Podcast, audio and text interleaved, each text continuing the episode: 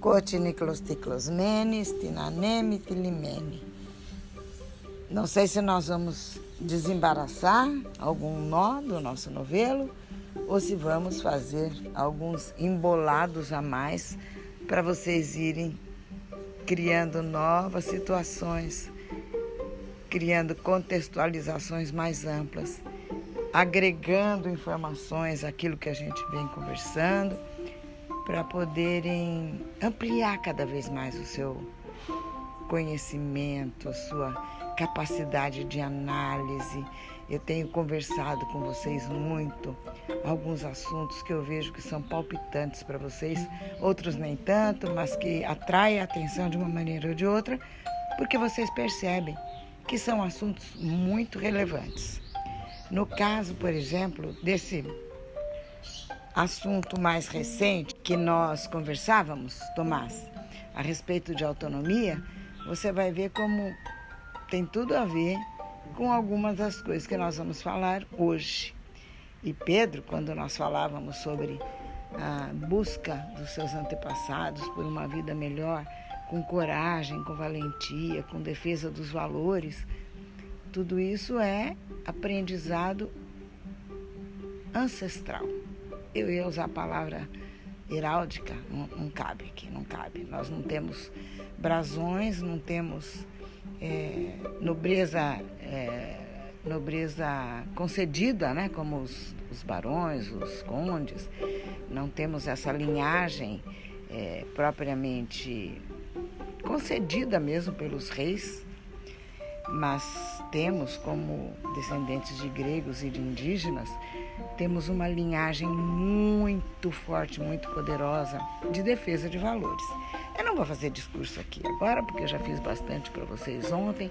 Nós já nos envolvemos com essas conversas, mas nós vamos voltar para a Grécia, para a forma como no século VI a.C., os gregos, descendentes de indo-europeus, vocês vão estudar isso a seu tempo, estruturavam um governo, especialmente, sobretudo, os atenienses estruturavam uma forma de governo que nós herdamos, a chamada democracia. Os espartanos, por exemplo, eram outra cidade-estado, vamos falar dela hoje também, mas eles não eram uma cidade organizada de forma democrática. Eu estou dizendo que são cidades-estado diferentes aqui, que tinham autonomia para decidir as suas próprias regras, para ajudar Pedro, para ajudar Tomás a lembrar da nossa conversa sobre as reflexões de filósofos, né, ontem, a respeito do que é autonomia, de como ela é importante, que cada adolescente se é, se veja num caminho de crescimento, de amadurecimento e de ampliação da sua capacidade de deliberar, de escolher própria, as suas próprias regras, sem, sem esquecer que faz parte de um todo. Então, dessa mesma forma, os atenienses, os espartanos, é, os habitantes de Mileto, todas as cidades de várias ilhas, milhares de ilhas, centenas de ilhas, que, que se comunicavam naquela época, é, que tinham conhecimento de serem todos originários e gregos, né? todos da mesma raiz étnica, racial, mas com autonomia a tal ponto que as cidades eram independentes, não eram como hoje, por exemplo, a Grécia. Todas as cidades da Grécia, capital Atenas. Não, venho repetindo, eram cidades-estados, cidades independentes, cidades com muita autonomia, mas solidárias entre si. Por que, que eu estou falando isso? Cada um escolhia o tipo de governo, de forma de vida, sociopolítica que bem lhe apetecia, lhe aprazia, parecia adequada aos seus propósitos, seu modo de vida. Um comerciante, por exemplo, que chega ao poder em Atenas, fazendo parte dos conselhos dos estrategos, os estrátegos, né? Ele não tinha a mesma concepção de vida política que tinha um espartano, por exemplo. Mas na hora do sufoco, todos se uniam, percebendo claramente já, como nós sabemos hoje, também por nossa herança indígena, que somos todos parte de uma rede, Não adianta romper o fio achando que ele não vai repercutir ou danificar o tecido todo. Então, num certo momento, nessa altura do século VI a.C., enquanto em Atenas se consolidava a democracia, ali próximo havia um povo, sabe? Numa região que hoje se chama Irã, mas que na época era conhecido como o povo dos persas, a região dos persas. É ali onde fica uh, Pedro. Pedro viu, viu ontem que vovó percebeu que estava estudando e, e conhecendo os continentes e viu exatamente onde é a Ásia. Então fica na Ásia Central. O povo uh, persa tinha um grande império ali, dominava tudo que ele podia na região, tudo. Na região ele só não chegou a invadir China e, e, e, e foi barrado ali pelos valorosos gregos num episódio que nós vamos repetir um pouco hoje. Nessa região que eu estou dizendo para vocês, hoje existe Irã e Iraque, só para vocês terem noção do que eram os persas antigamente, onde eram os persas, esse povo de origem racial bem diferente do, daquela origem indo-europeia dos gregos. Eles eram um povo de origem ariana, chama-se ariana a origem racial dos, dos persas. Mas eles eram muito assim.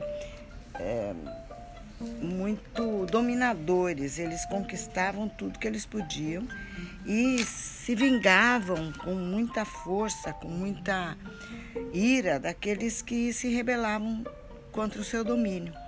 Eles tinham, por exemplo, no século VI a.C., dominado uma cidade grega, bem ali na que não ficava propriamente na Península Balcânica, mas que também era de povoação grega, população grega, e, e um, uma etnia grega se defende quanto pode. Eles estavam dominados pelos persas, mas eles procuraram se rebelar, se rebelaram várias vezes e tentaram se libertar, e os, e os persas vingativos incendiaram Mileto, sabe? Porque eles queriam manter essa autonomia, essa liberdade, olha aí a palavra autonomia, Tomás, essa liberdade de defender sua, seus valores, seus deuses, suas crenças. Eles não queriam se comportar e viver de acordo com o código de comportamento dos persas. E ela foi incendiada, então, Mileto, sabe? Aí, é, por uma questão de solidariedade, cumplicidade, apoio, senso de pertencimento de algumas outras cidades gregas que estavam distantes de Mileto, mas que sabiam que aquilo era uma população grega também. Eu estou falando de Atenas, Esparta, Eritreia, Plateá, pequenas eh, comunidades gregas que já se transformavam em cidades-estado é, não era nenhuma potência essas cidades, essas quatro cidades juntas, mas elas decidiram que iam enviar ajuda, sim, porque elas não podiam ficar simplesmente assistindo os persas dominarem, incendiarem Mileto sem tomar nenhum tipo de providência ou algum tipo de é, sinalização de que não iam poder continuar avançando e dominando todas as cidades gregas, os persas.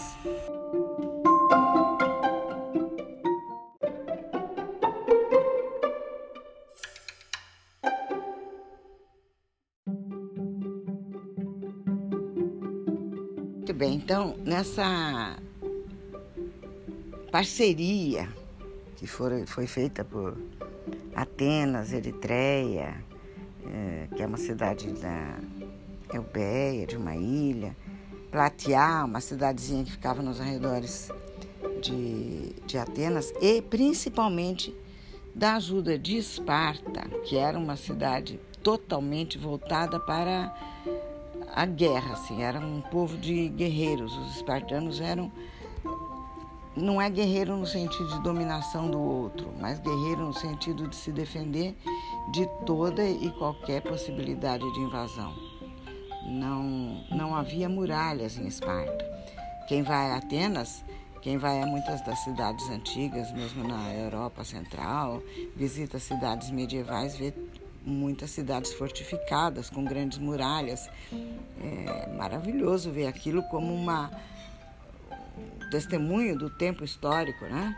As muralhas da antiga da antiga Atenas, que a gente visita hoje em dia na moderna Atenas, Palhá Agorá, que se chama, antiga, antiga, antigo centro da cidade de Atenas, é toda murada, uma muralha intransponível.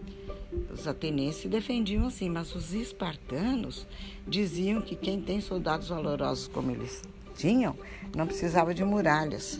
As muralhas deles eram os próprios jovens que eram treinados desde muito jovenzinhos para defender a liberdade de Esparta, o direito de se afirmar como bem entendesse, com seus costumes, com a sua dedicação às, uh, aquele, aquela disposição e habilidades físicas para defender o seu espaço, os seus costumes, suas mulheres, suas crianças, a sua vida, a sua autonomia. Veja só do que nós estamos falando, Tomás. Então, eles eram treinados desde muito pequenininhos, sabe?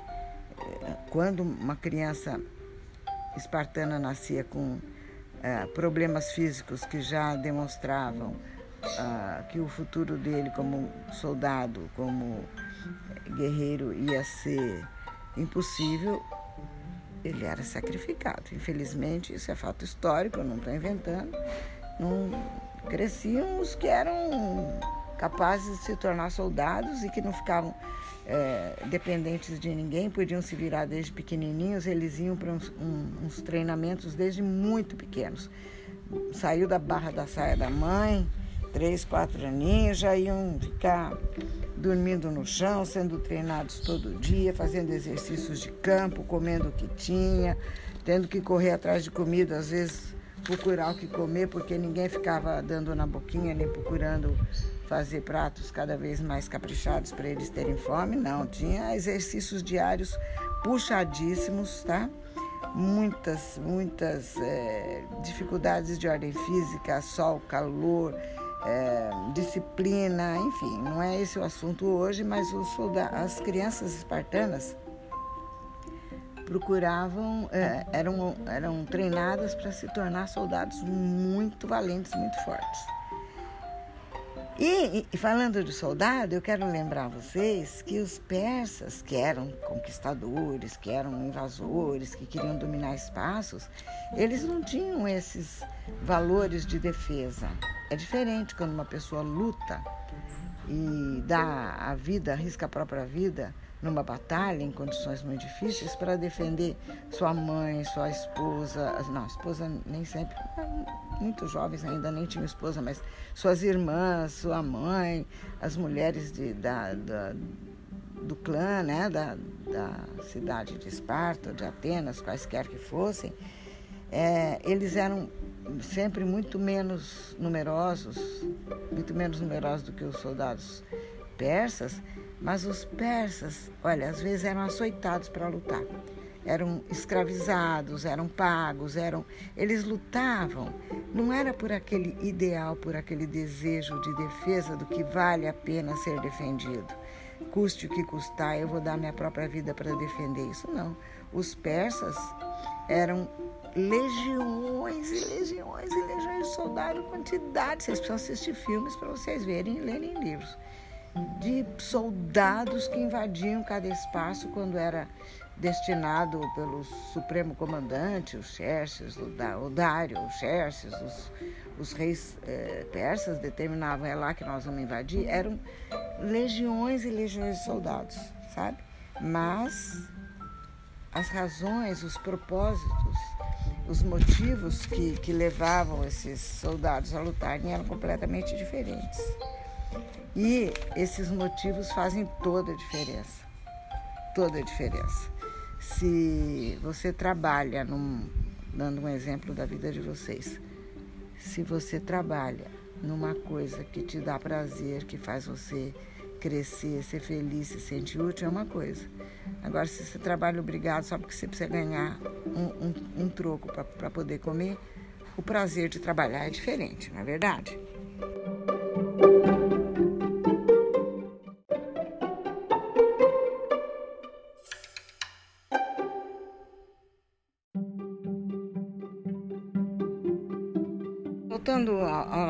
Para não perder muito rumo. Como Atenas e Esparta mandaram ajuda para socorrer, ajuda humanitária para Mileto, o rei ficou sabendo, o Dario ficou sabendo que era o rei dos, dos persas, e decidiu que ia se vingar e exigiu que todas as cidades gregas, sem exceção, se considerassem seus vassalos, que jurassem obediência a, aos persas, né? E todas elas é, se amedrontaram e ficaram meio sem saber o que fazer, algumas até se submeteram, mas essas quatro que eu mencionei, que eram as mais é, valentes ali no caso da manutenção da autonomia e da defesa dos valores gregos, Atenas, Esparta, Platiá, Eritreia, essas todas defenderam a liberdade grega até as últimas consequências e deram início, desencadearam um processo que ficou conhecido como as, as guerras médicas. As, a palavra médicas aí tem relação com os medas e os persas, são povos daquela região dos persas que acabaram se tornando aquilo que eu digo para vocês, um grande império no, na Ásia Central. Muito bem, mas os persas eram menos fortes do que pareciam. Isso que eu estou dizendo. Eles tinham soldados mercenários, eles tinham soldados que não lutavam pelos mesmos valores, eles eram, eh, sabe, soldados que tinham uma contundência, uma força, uma capacidade destrutiva muito grande, mas a gente nunca pode esquecer é, o valor do propósito, do motivo pelo qual se luta.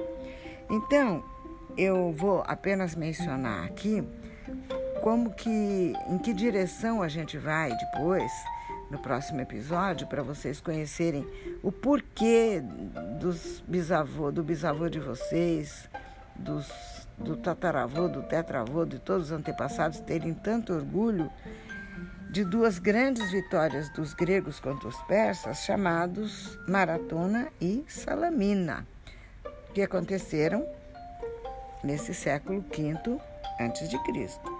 Estou fazendo um relato de qual era o cenário em torno da Grécia enquanto ela estruturava a democracia ateniense. Tudo para e passo, tudo mais ou menos acontecendo ao mesmo tempo. A Batalha de Maratona aconteceu em 490 a.C. e ela foi praticamente, sabe, uma vitória dos atenienses, dos chamados oplitas atenienses. É, oplitas eram soldados que usavam o oplion, um grande escudo assim de mas eram soldados fortalecidos com essas proteções no corpo, mas eram soldados eh, a pé, era uma infantaria, sabe? O aplom, o aplom. Era um tipo de um encaixe assim côncavo. E eles usavam mesmo couraça, um escudo, uma perneira de metal. Eles, eles se protegiam o corpo todo mais que eles podiam para enfrentar soldados que vinham com tudo, com legião, com quantidade, e era luta corpo a corpo, tá? Não vamos esquecer que nós estamos muito longe de, da época de Primeira Guerra, Segunda Guerra, das armas modernas. Era corpo a corpo mesmo. Por isso que também os espartanos se treinavam tanto para defender a sua cidade. Mas nesse caso aqui de maratona, é, eu, vou, eu vou entrar em detalhes na próxima no próximo episódio, tá bom? Quero só dizer a vocês agora que as duas grandes vitórias com, contra os persas foram Maratona e Salamina, e nós vamos especificar direitinho detalhes para vocês se inspirarem defendendo autonomia e liberdade e valores defensáveis, né? E se afastarem daquilo que pode ser considerado um valor, como ter poder, mandar meio mundo, ser dono de meio mundo, mas na verdade é apenas uma coisa predatória que não sei se vale a pena não a gente pensar em ter esse tipo de poder, né? De subordinar os demais. Temos que pensar em coletividades, em cooperação, em amizade, em fraternidade, em autonomia, com a certeza de que somos todos parte de uma grande unidade.